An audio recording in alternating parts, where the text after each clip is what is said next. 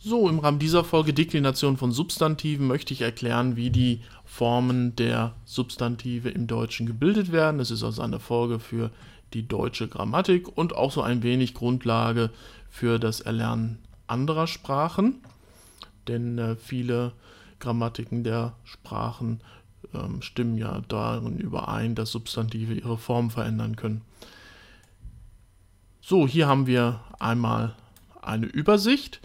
Ähm, Deklination heißt also ähm, Formveränderung der Substantive oder Beugung der Substantive und aller äh, anderen äh, Formen, zum Beispiel auch äh, Adjektive sind deklinierbar oder Pronomina. Ähm, bei den Verben nennt man das Ganze nicht Deklination, sondern Konjugation.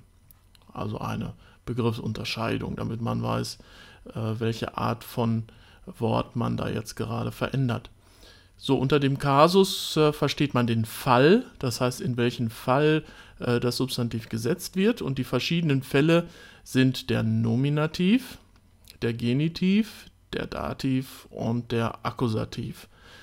So, ähm, der Nominativ benennt äh, etwas, und zwar fragt man dort mit äh, wer oder was. Äh, der Genitiv ähm, ordnet zu, zu, welcher, zu welchem äh, etwas gehört, zu wem oder was etwas gehört. Ähm, und zwar fragt man dann mit wessen oder auch mit wes. Und äh, der Dativ leitet sich davon ab, dass man etwas gibt und da fragt man, wem man etwas gibt, also wem etwas zuzuordnen ist. Und beim Akkusativ äh, das äh, bedeutet so etwas wie Anklagen, also wen ich damit meine. Äh, und wenn es äh, Sachen sind, sagt man was, also wen oder was. So, und hier sind dann entsprechend in den drei Spalten die Beispiele. Einmal für die männlichen, also die maskulinen Substantive. Dann haben wir hier Femininum, das bedeutet weiblich. Und Neutrum ähm, ist also weder das eine noch das andere, also sächlich. So, wir haben bei Maskulinum der Vogel. Wir haben also zum Substantiv hier auch noch den Begleiter, den Artikel hinzugesetzt. Und wenn ich frage, wer äh, tut das gerade, dann sage ich der Vogel. Und ähm, dann, oh, hier fehlt ein Buchstabe des Vogels, wollte ich da eigentlich hinschreiben. Äh, wessen, ähm, wenn ich das frage, komme ich auf des Vogels. Also wessen äh, Tränke ist das? Das ist die Tränke des Vogels. Also das S nochmal bitte ergänzen im Geiste. So, wem gebe ich das Futter?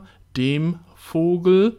Und äh, wen mag ich besonders? Den Vogel. Ja, da haben wir dann also die Veränderung des äh, Artikels, um diesen Fall anzukündigen. Und beim Genitiv sollte hier eigentlich auch noch ein S erscheinen.